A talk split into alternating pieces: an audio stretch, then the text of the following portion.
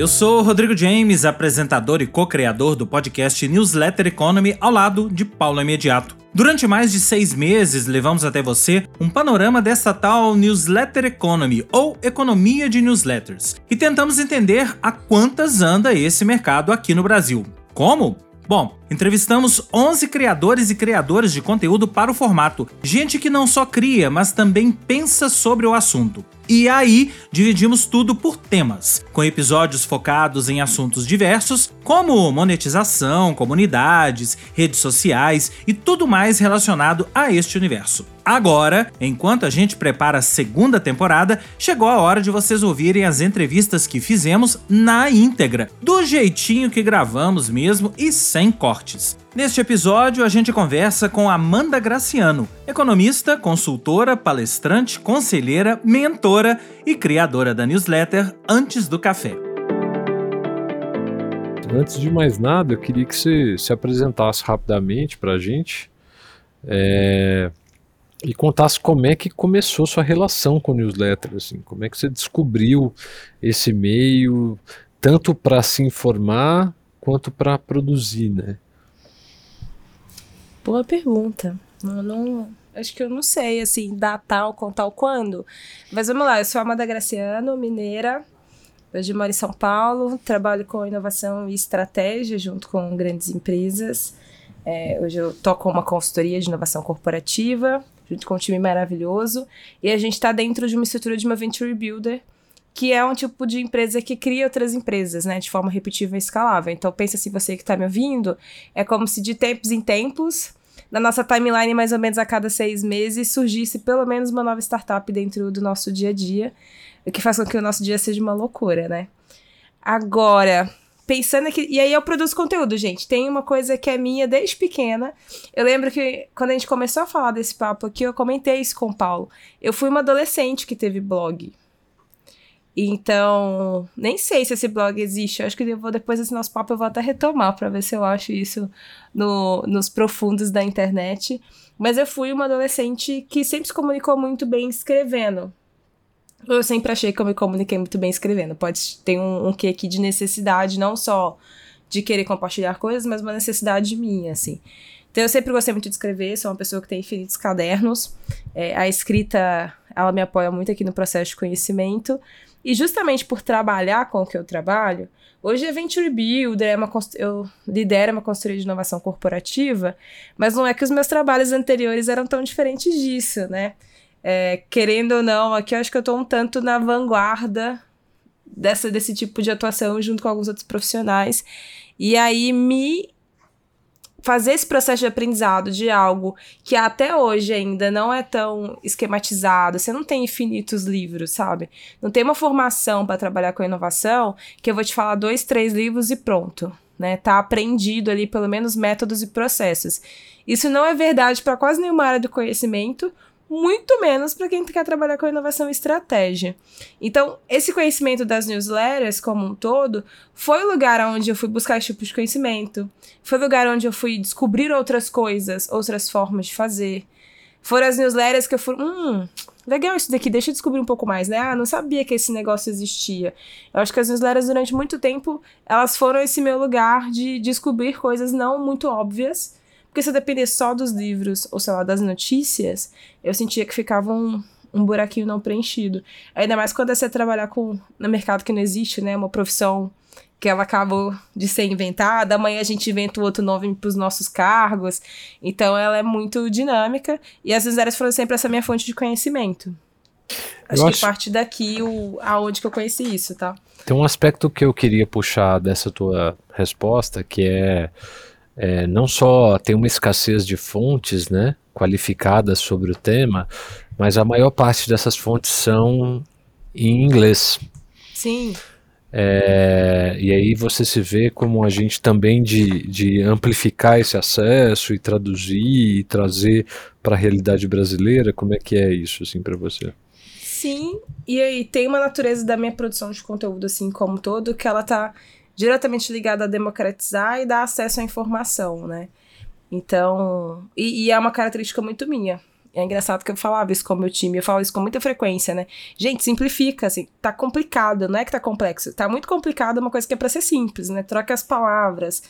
Então, esse cuidado também de fazer com que mais pessoas tenham acesso, né? Traduzir é importante. Então, para mim teve duas coisas curiosas. Apesar de eu ter feito inglês quando eu era criança, uma hora eu tive que decidir fazer outras coisas além do inglês. Então, esse acesso ao, conteúdo também inglês me ajudou muito a aprender inglês.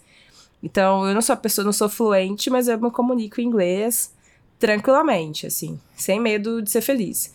Isso foi muito bom e foi via esse tipo de conhecimento.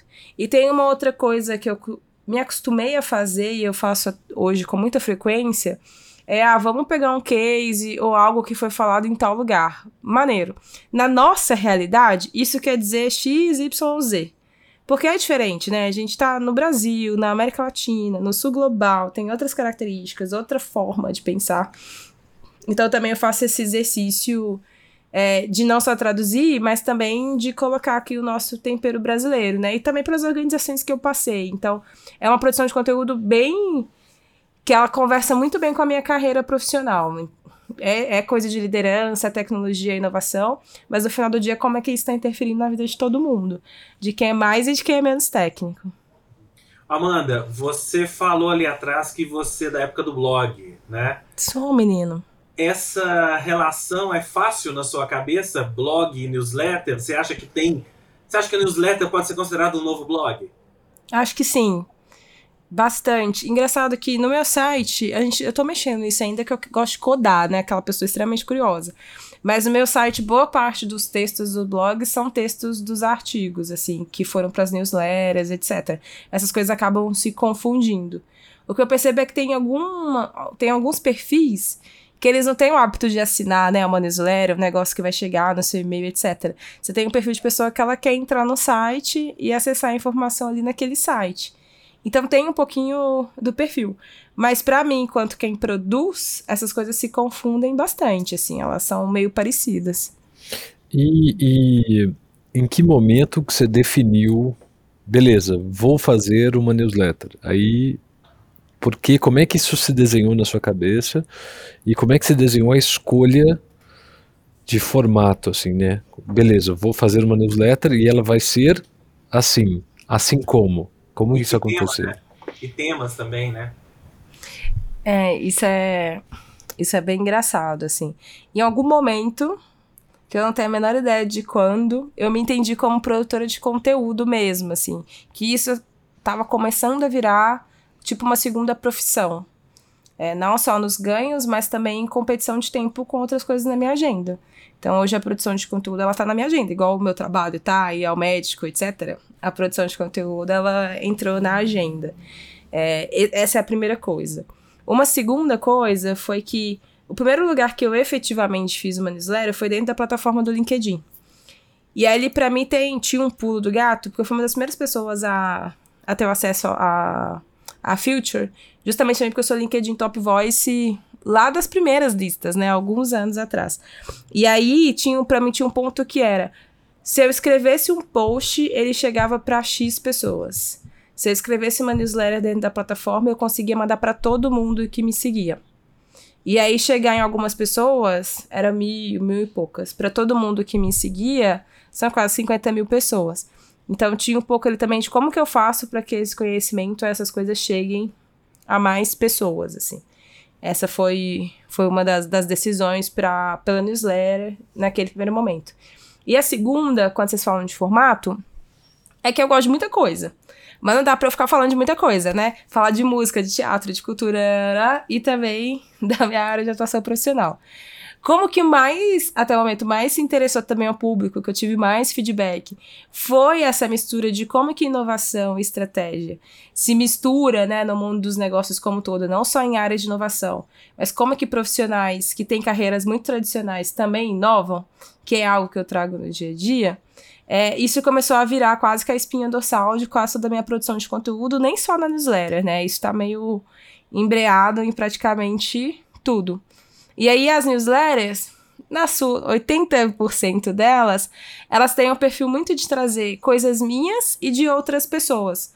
Porque acaba que eu, eu não acredito muito na, numa pessoa só como a única produtora de conteúdo, né? A detentora da informação. Mas eu acredito muito também nessa produção de conteúdo como hub, né? Ah, eu quero saber mais deste assunto. Vou atrás dos conteúdos da newsletter que a Amanda consome e que ela compartilha, porque ela é uma pessoa que para mim consome bastante conteúdo sobre aquele segmento, né? Então, uma parte do conteúdo veio disso. Então eu gosto de misturar tecniceis, porque é importante você contar para as pessoas de onde as coisas vieram, que elas não vieram só da sua cabeça, mas também trazer coisas muito práticas e simples que estão no dia a dia, para as pessoas entenderem que isso não está tão distante, né? Durante muito tempo eu via que é como se a gente estivesse no Olimpo e os meros mortais não são atingidos. O que, na verdade, quando a gente fala de tecnologia e inovação, é, é tipo o tempo inteiro a gente sofre né, as consequências dessas transformações. Agora, a partir disso, assim, quem, quem quer ser o público hoje? Você passou um pouquinho por aí, mas assim, quem quer ser o público hoje e de que forma esse público se formou, ou ele se transformou, tem um arco aí, ou é mais ou menos o mesmo grupo de pessoas? Mais ou menos o mesmo grupo de pessoas. Percebo que uma parte delas vai se formando à medida que ela consome esse conteúdo também. Mas majoritariamente a gente está falando de pessoas que são C-level nas grandes organizações e que eles e, ou elas não são versados em tecnologia e inovação, mas agora eles precisam desse tipo de conteúdo. Então é desde a pessoa que tá todo mundo falando de chat GPT, inteligência artificial, e ela não tem a menor ideia nem de como tocar nesse assunto no almoço, até a hora que ela tiver que de fato tomar alguma decisão de negócio, né? Então, a maior parte desse público é formado por C-levels. E tem um segundo público que é o público que eu brinco que ele meio que ele foi se formando ao longo do tempo, que são pessoas que estão mais ou menos na mesma faixa etária que a minha, mas elas não seguiram a carreira como a minha, né? Que aqui é meio. Vai, você vai inventando, né? Vai cavucando, cortando mato, e a carreira vai surgindo no meio do caminho. Mas são pessoas que se interessam muito pelo tema e gostariam ou de migrar para o mercado de tecnologia, ou estar tá mais perto disso como um segundo hobby. Então, esses dois públicos, eles são bem fortes. O curioso é que o primeiro, no geral, ele eventualmente eu acabo virando parceiro de negócio ou cliente também no meio do caminho, porque está diretamente ligado com a minha atuação principal. Então vamos abrir essa, essa janelinha aí, depois a gente retoma. Me conta um pouco como é que a newsletter funciona para você enquanto plataforma de negócio. Boa. Hoje, e aí tem, tem uma coisa também da, da, produção, que é à medida com que eu vou me entendendo como produtora de conteúdo e que isso é uma forma de atuação que também pode me dar dinheiro, essa newsletter muda, né? Então antes era ah, links legais e coisas que passaram aqui por mim essa semana. E agora ela, ela é bem mais intencional, né? Então, putz, falar do tema da moda, do assunto da semana, é quase condição sine qua non, porque se todo mundo tá falando daquele tema e a minha newsletter se propõe a falar sobre inovação e tecnologia, majoritariamente, essas coisas têm que morar ali. Então tem um pouco em termos de business mesmo, de negócio, tem assuntos que são bem intencionais. E aí, quando eu não sei, eu não entendo muito do assunto, eu vou atrás ou acabo também trazendo um outro especialista para isso. Mas em termos de negócio, quando você fala assim de faturamento, de onde que vem dinheiro, como que eu olho para isso também, questões financeiras? Também. Que dá trabalho, né? Agora sim, é. Equipe. E existem vários modelos de negócio em torno de uma newsletter. Assim, você tem algum, você já pratica, você faz publi, você prefere, enfim, parceria? Como é que é essa história? Assim? Eu gosto de dinheiro, gente. Eu gosto bastante de dinheiro. Então, assim, se a parceria não tiver uma lógica muito clara da onde que o dinheiro aparece no momento seguinte, geralmente não é o tipo de coisa que eu gosto de fazer. E aqui é, é muito simples. É porque gasta muito tempo para eu dedicar para construir um conteúdo ou pensar um conteúdo específico para um, um parceiro ou cliente, se isso não me retornar também financeiramente, né? É mais isso, assim. É, e eu acho que quem produz conteúdo há mais tempo tem quase que um. É que eu me divirto muito produzindo, mas assim, eu tenho um pouco de apego, né? E de toques na hora dessa produção. Isso vai. Precisa vir, vir dinheiro nisso. O que, que eu mais faço, tá? É, a primeira coisa foi fazer publis o que eu mais gosto de fazer, na verdade, é a newsletter co-branded, sabe? Então, sei lá, é uma empresa que fala de RH e a gente trazer dentro do conteúdo coisas que esbarram no ecossistema daquela empresa, mas continua sendo inovação, tecnologia, mas sei lá, nessa a gente está falando de pessoas. E aí é a newsletter Power by a empresa XYZ. Esse é o tipo de conteúdo que eu mais gosto de fazer, assim, quando ele é patrocinado, porque você não perde a natureza, né, a raiz aqui das, da newsletter, não é uma vendona, tipo, ah, compre, clique no link, etc. Mas ao mesmo tempo, a gente está produzindo conteúdo rico, né? Eu me preocupo muito com o tempo que as pessoas também vão gastar de ler e etc. E geralmente é onde vem um retorno mais legal também pro, pro patrocinador, né, pra empresa parceira. E mais recente, é... isso é muito recente mesmo. A gente liberou as assinaturas. Eu acho que no início eu tive um medinho, assim. Ah, o que aconteceu nesse meio do caminho, gente? É que eu saí do LinkedIn e fui para uma outra plataforma. Porque as assinaturas no LinkedIn, elas são livres. Então, hoje a newsletter continua existindo no LinkedIn, mas a gente migrou para uma outra plataforma, que é o Substack, muito porque eu queria ter o contato dessas pessoas, né? O nome, eu queria saber quem era. E no LinkedIn não necessariamente você consegue ter esses acessos, né? Então, ah, se um dia eu quiser acionar essa base de milhares de pessoas que eu tenho, como é que eu faço? Hoje eu não consigo fazer, porque como dentro da plataforma, esse conteúdo é, da, é 100% da plataforma. E aí no Substack ele me dá um pouquinho mais de autonomia com relação a isso. E aí a gente começou a liberar as assinaturas, o que já tinha um indicativo ali de algumas pessoas relativamente próximas e ex-clientes, né, ex-parceiros da newsletter que eles assinariam, putz, eu falei, nossa, gente, a galera pagaria. Eu fiquei brincando que poderia ser a profissão número um um dia na vida, assim, só produzir conteúdo. E aí, liberando a assinatura. É, e tem sido um exercício interessante, né? Porque não era a condição primeira, tipo, gente, assine, pague, você vai ter um conteúdo específico. Mas se as pessoas querem pagar, né? O que eu posso fazer? A gente quer receber também esse dinheiro. E aí abre uma outra possibilidade aqui, depois, eventualmente, a gente pensar produtos, outras coisas, mas isso ainda tá bem guardadinho, assim, nada muito exagerado. Você acha possível viver de newsletter um dia? Eu acho possível viver de produção de conteúdo. Agora, unicamente da newsletter, eu não sei. A não ser que dá pra você colocar todos os formatos lá dentro, né? Vídeos, etc., coberturas. Dá muito para fazer isso, né? A gente. Eu já fiz isso em alguns grandes eventos. Trazer a cobertura do evento para dentro da newsletter. Então, as pessoas que não foram naquele evento poder meio que participar e ter um pouco da presença. É, nesse momento que a gente tá falando, a gente acabou de sair de um evento, então logo menos eu tenho um, um conteúdo co-branded para realizar, assim, até o final a gente tá em maio, é só a gente precisa ter uma ideia de noção de tempo quando vocês ouvirem. Mas a gente tá no início do mês, então até o final do mês deve ter um conteúdo co-branded com uma marca, justamente para falar de, do evento e como que a gente revisita esse evento ao longo do tempo. Mas eu acho que bem organizadinho sim, porque se você entrega valor com a sua newsletter para essa marca, né, para esse parceiro, etc., é, dá sim. Porque você resolve um problemão, né, do marketing ali, de quem de aquisição quando você tem um público bem qualificado. Mais uma pergunta, Amanda. É, você faz tudo ou você terceiriza, você articula, você vende e você produz e você edita? Como é que você se organiza dentro dessa rotina frenética para sua produção de conteúdo dentro da sua newsletter? Até porque hoje, é um ah. trampo isso tudo que a gente está falando. Né? Pô, dá um trabalhão. Não, hoje eu faço tudo, assim. Acho que a minha linha de raciocínio, meu jeito de pensar, ele é meio meu, assim, muito único. Tem algo que eu ainda não consegui terceirizar. Eu acho bem mágico quem tem ghostwriter, etc, assim, acho uma coisa fantástica. Mas eu gosto muito da produção de conteúdo em si. E aí tem uma coisa curiosa, que talvez pode ser, eu tô praticando isso há algumas, há pelo menos uma década, né? Essa coisa de produzir conteúdo e escrever não é algo tão difícil para mim. Até também, gente, porque tem um desapego do meu lado, que é o tipo de literatura que eu mais gosto são crônicas.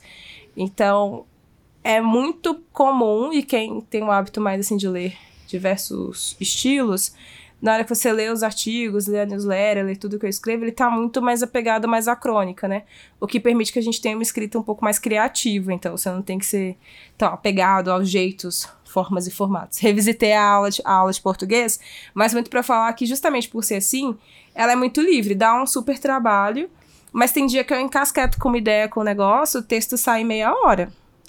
É, as coisas não demoram tanto assim para sair, porque realmente é algo que eu me divirto no meio do caminho fazendo. Então, isso virou meio rotina. O que eu fiz hoje foi ter dia para fazer essas coisas. Então, geralmente, hoje eu tenho uma rotina, além de liderar uma operação, Eu tento uma, ter uma vida saudável, que também dá trabalho ter vida saudável. Eu faço pós, eu estudo. Então, tem várias coisas aí que precisam ser encaixadas na rotina da Amanda fora do horário comercial, né? Então, tem data, dia para as coisas acontecerem. Você. É, eu queria falar do crescimento da sua newsletter. É, em termos de número de assinantes e acessos, você consegue observar isso?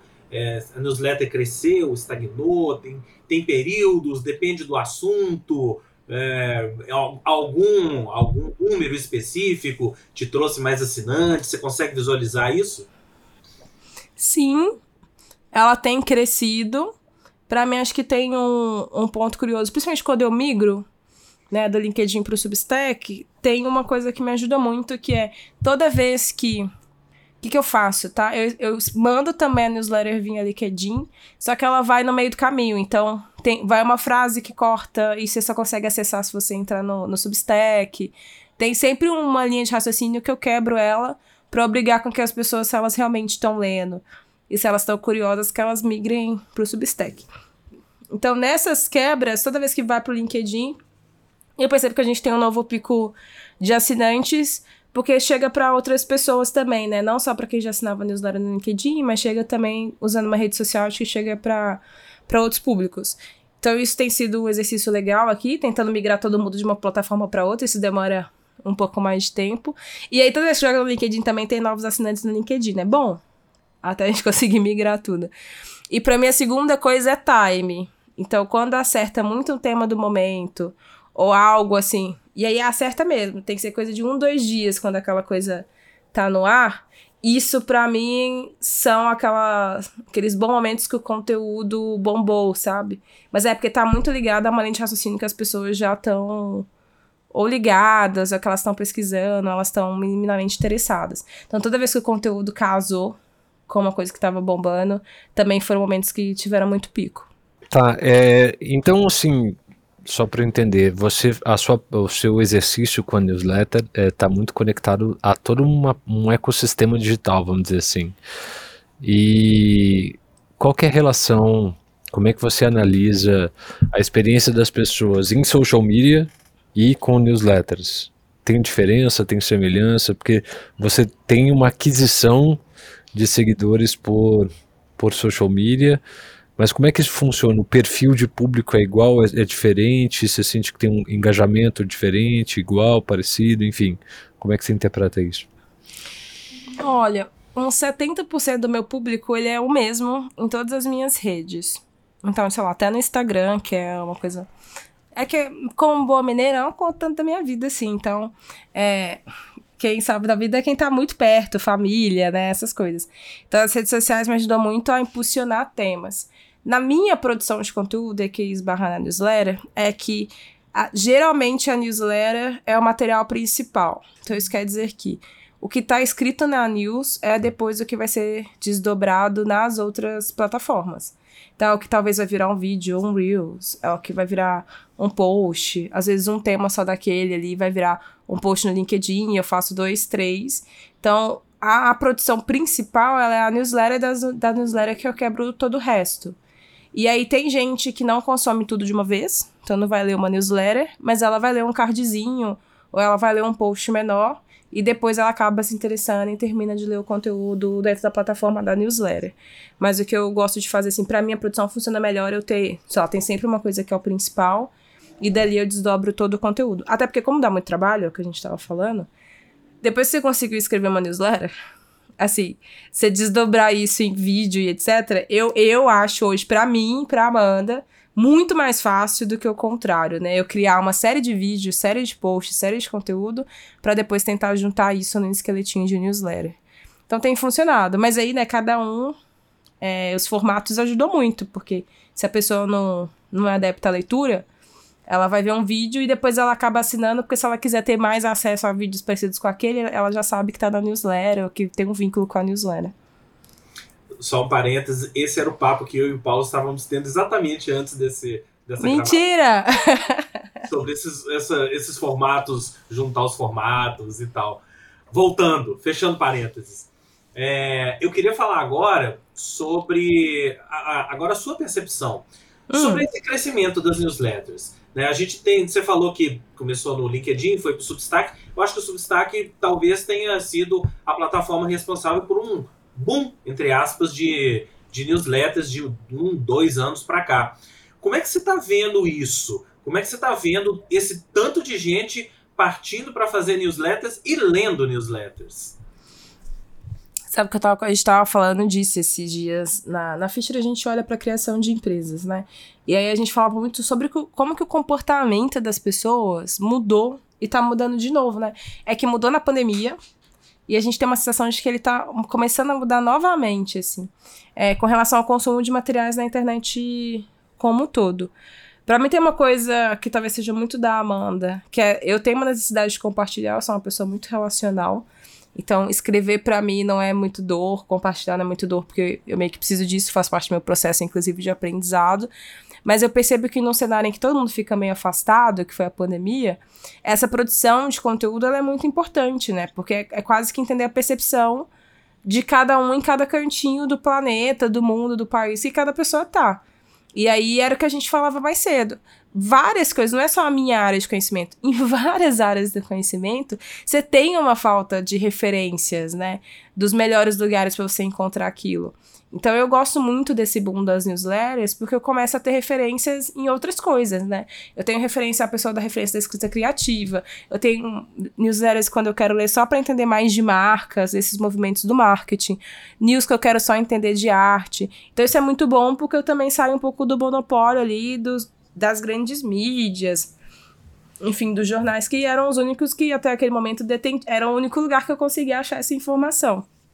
Então eu gosto muito disso, mas eu tenho uma sensação que tem a ver com um pouco desse nosso movimento aí de ficar todo mundo perdido ao mesmo tempo, né? Onde que eu encontro, onde que eu fico sabendo que é isso, e a newsletter, a ferramenta da newsletter, ela vira uma ótima opção para esse cenário. E bombou, assim, é quem gosta de analisar negócio, né?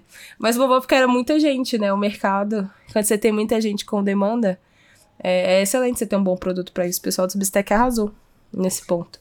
Você, você falou, você falou que para você ler newsletters, e a gente tá, falou lá atrás né, sobre as newsletters em inglês e toda aquela coisa de traduzir, entre aspas, o conteúdo, né? É, você acha que para. Agora, não você, mas para as outras pessoas do seu ramo de atuação, você acha que as newsletters hoje são importantes ou fundamentais para o, o, o segmento com que você trabalha, para onde você produz conteúdo, inclusive? São. São. Hoje é muito comum, eu escuto isso, né? De. Ah, eu li uma coisa que a Amanda escreveu, as pessoas me referenciando em alguns outros lugares, até nas suas postagens nas redes sociais. É, mas eu vejo também muito isso, sei lá, quando eu sento com cliente, algumas agendas, em que as pessoas comentam: Nossa, muito bom aquele artigo que você compartilhou, aquele link que você colocou foi muito bom, olha, eu também sigo Fulano, Beltrano e Ciclano. É, eu percebo que as pessoas também se alimentam dessas outras redes, né? E tem uma coisa curiosa que na minha área específica, quando eu estou olhando muito para criar negócios dentro de organizações, a gente tem alguns livros que foram publicados no início de 2023, por exemplo, que eles vieram de comunidades que foram criadas via newsletter, né? De, de clientes e de pessoas que tinham esse interesse de, de entender um pouco mais, as pessoas começaram a se relacionar pelas redes e aí acabaram criando coisas. Então tem sim essa. E é por não ter referência. Não tem um livro só que resolve, né? Então você tem algumas mentes que resumem livros e vão criando correlações entre as coisas. Ajuda muito para quem tá, por exemplo, na minha área de atuação, sem dúvida nenhuma. Me ajuda, porque eu também faço uso desse recurso. Assim. Eu, eu, eu faço isso, mas eu também faço bastante uso desse recurso para algumas coisas. Pois é, a gente está falando aqui, então, de vários, é, várias mídias né, de produção de conteúdo. A gente já falou de blog, já falou de mídias sociais uhum. em geral, falando de newsletters. Você consegue separar as coisas ou elas não são separáveis? A, a, a, newsletter é o novo blog? É a nova mídia social? É tudo isso? É nada disso? É só uma outra ferramenta? Como é que você consegue enxergar isso? Eu acho que é mais uma. E aqui tem, tem um ponto, por exemplo, no momento que eu percebo que produção de conteúdo é para além de um hobby, isso eventualmente virou um, um, segundo trabalho, é o momento que, por exemplo, eu crio um site. Então hoje eu não consigo, quando as pessoas me procuram, quando não é a minha atuação enquanto consultora lá na ficharia, qualquer outra coisa, é, esbarrar num site que tem o domínio amandagraciana.com faz muita diferença. E aí, por exemplo, hoje eu não consigo imaginar minha produção de conteúdo, depois que ela foi para todas as plataformas, ela também não morar no meu site. E é que tá muito mais por uma decisão de negócio mesmo, né? É, apesar de eu fazer uso das plataformas, e aí de todas elas, inclusive o Substack, que é de newsletter, no final do dia tem um dono, né, o Substack, assim, ainda que eu tenha Amanda Graciano.substack, né, né, isso é de um de uma outra empresa. Então eu acho que eu, eu tenho um pouco desse cuidado de pelo menos fazer com que o meu blog ali seja o lugar onde as, todas essas coisas vão morar. Tem um pouco desse cuidado. Embora tudo seja referenciado, né? Tá postado no blog eu sempre referencio onde que foi publicado e a newsletter. Mas eu tenho um pouco desse cuidado de deixar as coisas morarem ter um hub, sabe? Um lugar que vai centralizar todas as minhas mídias. Mas foi uma tomada de decisão aqui que ajuda muito cliente a tomar decisão. O cliente adora ver coisas na internet para tomar decisão. Então ajuda muito ter esse hub no final das contas. Mas e você enquanto consumidora de conteúdo? É, no, no, universo de redes, canais, streamings e afins, como é que você posiciona a newsletter nesse contexto? Ah, é a primeira. Eu não tenho paciência para ver as outras coisas, não. Eu não, eu não fico parado olhando pro celular. E aí, sabe uma coisa que eu amo? Eu gosto de usar uma extensão no computador que ela lê as coisas para mim. Então eu vou fazendo outras coisas. As minhas newsletters viram podcasts também. ah, eu amo isso, gente. Um artigo, uma extensão que dá para colocar um texto gigante ali ser lido pela máquina, eu gosto bastante. Então, geralmente, para mim, é a número um. Eu dou uma parada todo dia de manhã para ler as newsletters, enfim, algumas coisas. E as redes sociais eu interajo menos. Eu sou bem ruinzinha. Gente, vocês estão me ouvindo, me perdoem, mas eu sou péssima nas interações na rede como um todo, assim, como usuária, né? Você acha que a interação das redes e a interação via newsletter é diferente? Acho que é. Mas assim, é, acho que sim. Porque, por exemplo, sei lá, no Instagram, no TikTok, que aquilo ali é muito visual, acho que as pessoas têm uma reação. Ela não é tão profunda, né? Porque às vezes a gente tá falando de um tema diferente, ou uma coisa que é um pouco mais profunda, assim. Eu acho que as pessoas, quando elas interagem na newsletter, elas trazem mais argumentos, mais pontos. Elas são um pouco mais profundas na interação do que um gostei, amei, emoji de coração. Então acho que. Embora se tenha emoji de coração também para falar que gostou nas plataformas de news. Mas acho que as pessoas são um pouco mais profundas quando elas interagem com as newsletters. E você tem hater de newsletter? Você já passou algum aperto, algum conflito, algum debate? Não. De posts assim já. Mas hater é métrica de sucesso, tá ótimo. Aumenta o engajamento. Eu não sou. Dá pra, eu não tenho tempo de sofrer mais, não, gente. Nem a vida passa tão rápido. Não, eu tô te perguntando isso porque, particularmente, eu tenho a sensação de que a pessoa calcula mais o, o, o, é que vai escrever? O ódio na, na, no retorno de uma newsletter do que no Twitter, por exemplo, que é um. Que, tem que é o poço do ódio. Diferente, né? Exatamente, exatamente. Mas me conta uma coisa, para você, como é que como é que você vê quem são os produtores e produtoras de conteúdo de newsletter é, hoje no Brasil, você vê um crescimento, como é que você vê isso enquanto indústria, assim? Você acha que existe um negócio aí crescendo, que isso vai evoluir para um modelo de negócio com mais tração? Eu sinto que você vai ter algumas pessoas, e algumas podem ser umas dezenas de pessoas, que vão conseguir construir uma rede em volta delas, e aí a newsletter vai ser uma das principais formas de se comunicar com essa comunidade, assim. Mas eu percebo muito essa coisa da comunidade se fortalecendo, né? É que não só para uma rede específica, mas ah, o que o Paulo falou, o grupo ali, né, em volta do Paulo também toma aquilo como verdade e o Paulo acaba sendo a pessoa que vai indicar coisas. James também, a Amanda também. Então, eu percebo isso hoje com coisas muito simples. Uh, hoje, se eu indico um livro e eu uso o link de afiliado da Amazon para indicar um livro, as pessoas compram. E se isso tá bem embasado, né? né? Tipo, ah, que livro de link de livro legal. Mas se isso tem a ver também com a narrativa da newsletter, etc., as pessoas acabam interagindo e comprando porque essas coisas estão amarradas. Eu percebo que isso vai começar a acontecer um pouco mais. Então vai ser menos. E eu sinto que é um pouco do que eu meio que eu já faço, sabe? É mais o mesmo conteúdo se adaptando aos formatos das redes, do que você ter em cada rede coisas completamente diferentes daquela mesma pessoa ou daquele mesmo grupo. Assim, acho que é mais sobre formas diferentes de se expressar, e a newsletters talvez seja um dos grandes catalisadores do que o contrário. Mas tem uma coisa que eu percebo também, que muitas das pessoas que eu conheço que têm suas newsletters são pessoas que já produziam conteúdo de alguma outra forma antes, assim. São poucos os que, ah, decidi aqui vou fazer uma newsletter. Já era gente que produzia em outros formatos, ou gente que já escrevia bastante, já tinha esse hábito de escrita, de condensar linha de raciocínio no, em cadernos, por exemplo, e depois começou a migrar um pouco desse aprendizado e forma de escrever para as plataformas. Deve ter uma persona aí, não sei, depois vocês me contam, depois de vários papos, se vocês vão descobrir isso. É, eu estava lendo numa newsletter, né, esse, esse final de semana, sobre aquela velha história, né? O, o jornalismo acabou, o jornalismo está revivendo e projetos de, de, de, jornalismo como BuzzFeed, por exemplo, que vem e vão, uhum. né? E os formatos vão mudando. E o novo formato, o formato atual, é a newsletter. Que existem basicamente dois tipos de newsletter. A newsletter, as grandes, né? Dos grandes, grandes veículos de mídia que fazem uhum. as suas newsletters, tanto sei lá, Globo, New York Times, etc., e outros aqui no Brasil também, e os produtores independentes.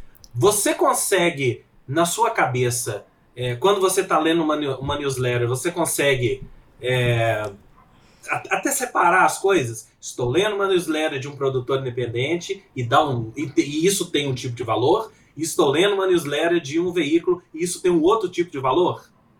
Sim, mas tem um pouco também da dinâmica, né? Você tem uma parte ali, quando você tá falando desses grandes conglomerados, você tem uma parte da pauta quente e um pedaço da pauta que é contratada, né?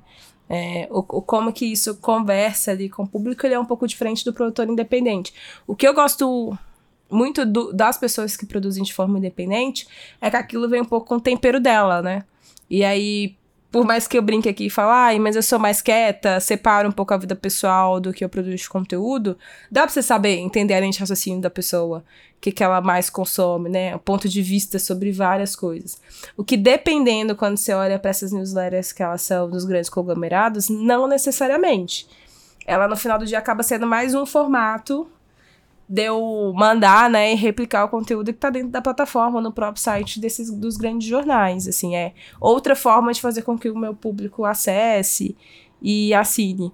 Tem um, uma newsletter que é assim, que é um portal de startups, e aí eles têm uma newsletter que é condensando todas as notícias da semana. Que no final, olha, se você não leu, tá tudo aqui. Ah, legal, fair, mas é, por exemplo, diferente de quando eu também faço condenso ali, consolido um tanto de links, mas na verdade a gente está falando de um assunto que está sendo costurado e aquelas coisas elas vão acrescentar, né, a conversa, mas não é necessariamente ler tudo aquilo que eu produzi essa semana. Tem um tem um tempero diferente cada uma dessas coisas. E as duas eu acho que são fair, tá? Acho que não é não tem melhor ou pior, as coisas só são. Uma é de um jeito, a outra de outro. Tem espaço para tudo, né? Tem, não, gente, o mundo é muito grande, tem muita gente tem bilhão de pessoas, deve ter um tanto de coisa que a gente não descobriu ainda que, que deve ter mercado. A gente estava tava falando um pouco desses, desses formatos, inclusive na curadoria, né? A gente está buscando formatos distintos, modelos de negócio distintos atrelados às plataformas, outras plataformas e outras pessoas com outras experiências também. É, partindo disso, você tem um padrão entre as newsletters que você mais gosta ou você diversifica é, as suas fontes a partir de diferentes modelos de organização do conteúdo ou de disposição do conteúdo? Eu gosto de coisas diferentes.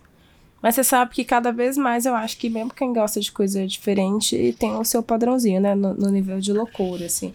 Eu fico falando que eu fujo da rotina, mas é só uma grande mentira, assim, é só pra me diferenciar.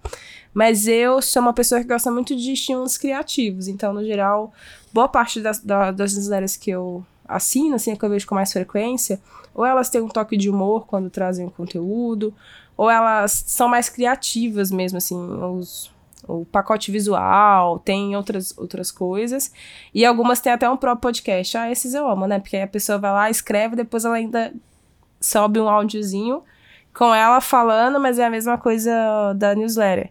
Isso eu acho muito legal, assim, quando você usa outro recurso, mas para mim tá diretamente ligado ao estímulo. Assim, eu sou uma pessoa que gosta de ler, então eu não sofro, mas eu gosto de coisas diferentes. Mas isso é uma busca Amanda, tá? Eu gosto de fugir do padrãozão, etc, assim. É meu jeitinho. Eu tenho uma hipótese, vamos ver se você concorda com ela. Que Diz. Talvez esteja querendo é, confirmar ou não essa hipótese aqui que hum. o, esse boom de newsletters tem a ver com uma busca que as pessoas têm por coisas mais personalizadas. Aquele temperinho que você falou. Aquele uhum. temperinho. É, é um jeito muito pessoal. Você vai em busca daquela pessoa, do jeito daquela pessoa escrever ou produzir conteúdo. Né? E isso está fazendo com que mais pessoas produzam mais pessoas leiam newsletters pessoais, mais as newsletters pessoais, do que propriamente as newsletters de grandes conglomerados que eu falei ali. Concorda ou discorda? Eu acho que é por aí mesmo. Concordo, tendo a concordar um pouco mais. E aí é até, por exemplo, sei lá, eu tenho um amigo que ele tem uma newsletter, e aí eu gosto de ler porque eu já sei que é ele que tá escrevendo, aí eu fico, tá, deixa eu ver a opinião de fulano sobre tal coisa, né? Mais fácil do que eu mandar uma mensagem pra gente bater um papo. Então tem isso. E, e, também acho que tem, tá mudando até a forma de consumir conteúdos na internet como um todo, assim. Você vê que os conteúdos muito genéricos, em nenhuma plataforma eles têm muito engajamento e visualização mais, né? É, você precisa ter um pouco de você. Então, coisas que eu via porque o LinkedIn é a minha plataforma principal, mas pense assim, ah, sei lá, se eu publicar uma notícia e falar, ah, aconteceu isso, o que, que vocês acham? Isso dá zero engajamento, porque as pessoas, aconteceu isso, eu clico no link, elas já fizeram, né? Na verdade, ali o que traz o temperinho é na hora que eu coloco a minha opinião a respeito, ou que eu correlaciono com algum outro tema, ou a hora que eu trago uma experiência específica. E aí não é só porque é comigo que eu sou especial, não, é com todo mundo isso está acontecendo agora.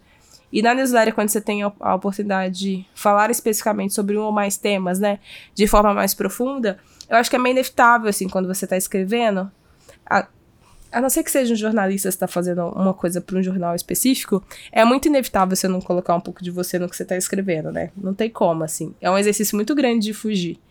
Mas dá pra fazer. As pessoas são treináveis, mas eu acho bem mais complexo, mais, mais difícil. Eu queria fazer uma pergunta bem clichê. Hum. Bem clichê, bem cafona. Ih, já tá pedindo desculpa. Ah, é, eu já tô. Exatamente. Mas assim, é, hum. você tem alguma amiga ou amigo que vai começar, ou vou começar uma newsletter agora. Começa por onde, Amanda? Aí eu já sou do time que começa fazendo e descobre o que acontece no meio do caminho. Mas, que é meio, né, viu fazendo coisas assim às vezes. Mas para mim tem duas coisas que são muito importantes. Começa a definir o quando que você vai fazer isso, porque enfim, você não é o que paga suas contas, não é a sua, sua atividade principal, você tem que tomar um cuidado dessa coisa tomar muito tempo ou não. E a segunda é sobre o quê? Infelizmente, por mais que eu gostaria de falar sobre tudo, falar sobre tudo não é possível, principalmente quando você está tentando criar uma newsletter, né? Isso pressupõe que isso tem algum tema ou um pacotinho ali de temas específicos. Então eu começaria definindo sobre o que ou sobre quais coisas a gente vai falar nessa newsletter, porque isso precisa ficar, de certa forma, bem nítido à medida com que o seu público vai interagindo com a sua newsletter, para eles decidirem se eles vão assinar ou não, né? Acho que isso faz muita diferença. Essas duas coisas. Eu acho que o restante público, como que as pessoas consomem, melhor formato, você só descobre depois que você tem um tempo de voo. Você não vai descobrir o melhor formato para você, para seu público, no dia zero. E aí esse mesmo amigo, antes Ixi. disso, você, ele te pergunta, é, tá bom, mas antes de eu produzir, me fala aí alguma newsletter para eu poder ler e entender o que, que é isso. Qual, qual ou quais você indicaria para ele? Boa, eu gosto muito da Camelo, que é do Luiz. Ele fala muito sobre o, mundo de startups, assim, mas eu gosto do jeito que ele escreve. Eu gosto da Beats Brains. Deve ser um clichê por aqui, mas eu acho uma news muito bem, bem escrita, assim. Ela passa por algumas coisas. Eu acho que essas duas de formato é elas são tão diferentes que eu acho que ia dar muita ideia pra pessoa ou, ou por onde ir. E eu gosto muito do Tira do Papel, porque é tudo desenho, coisa, eu acho o máximo. E aí prova também que dá pra você produzir uma newsletter fugindo muito do padrão. Eu acho que isso eu ia ajudar a confundir bastante esse amigo, porque são três news com formatos completamente diferentes. e que tem, pensando em formato aqui também, né? São conteúdos que eu consumo. Mas elas têm formato muito diferente, então dá pra você expandir aqui, abrir a mente. Ó, a Camila eu não conhecia, não, já adicionei aqui. A Beats to Brands é, é ótimo, né? A gente tá tentando falar com a Bia aqui. Mas já tem spoiler que Tira do Papel estará gravando com a ah, gente. Ele é um fofinho, ele é maravilhoso. Legal. Aí é super criativo, assim, é um designer, como é que você faz pra chegar em tanta gente? É outra, outra linha de raciocínio. Amandinha, rolou? Muito bom. Rolou, ai, temos. Nós temos. Gente, que rapidez. Temos. Muito é. bom. É isso, temos. Obrigadíssima, Amanda. Fechadíssimo, gente. Imagina, foi um prazer.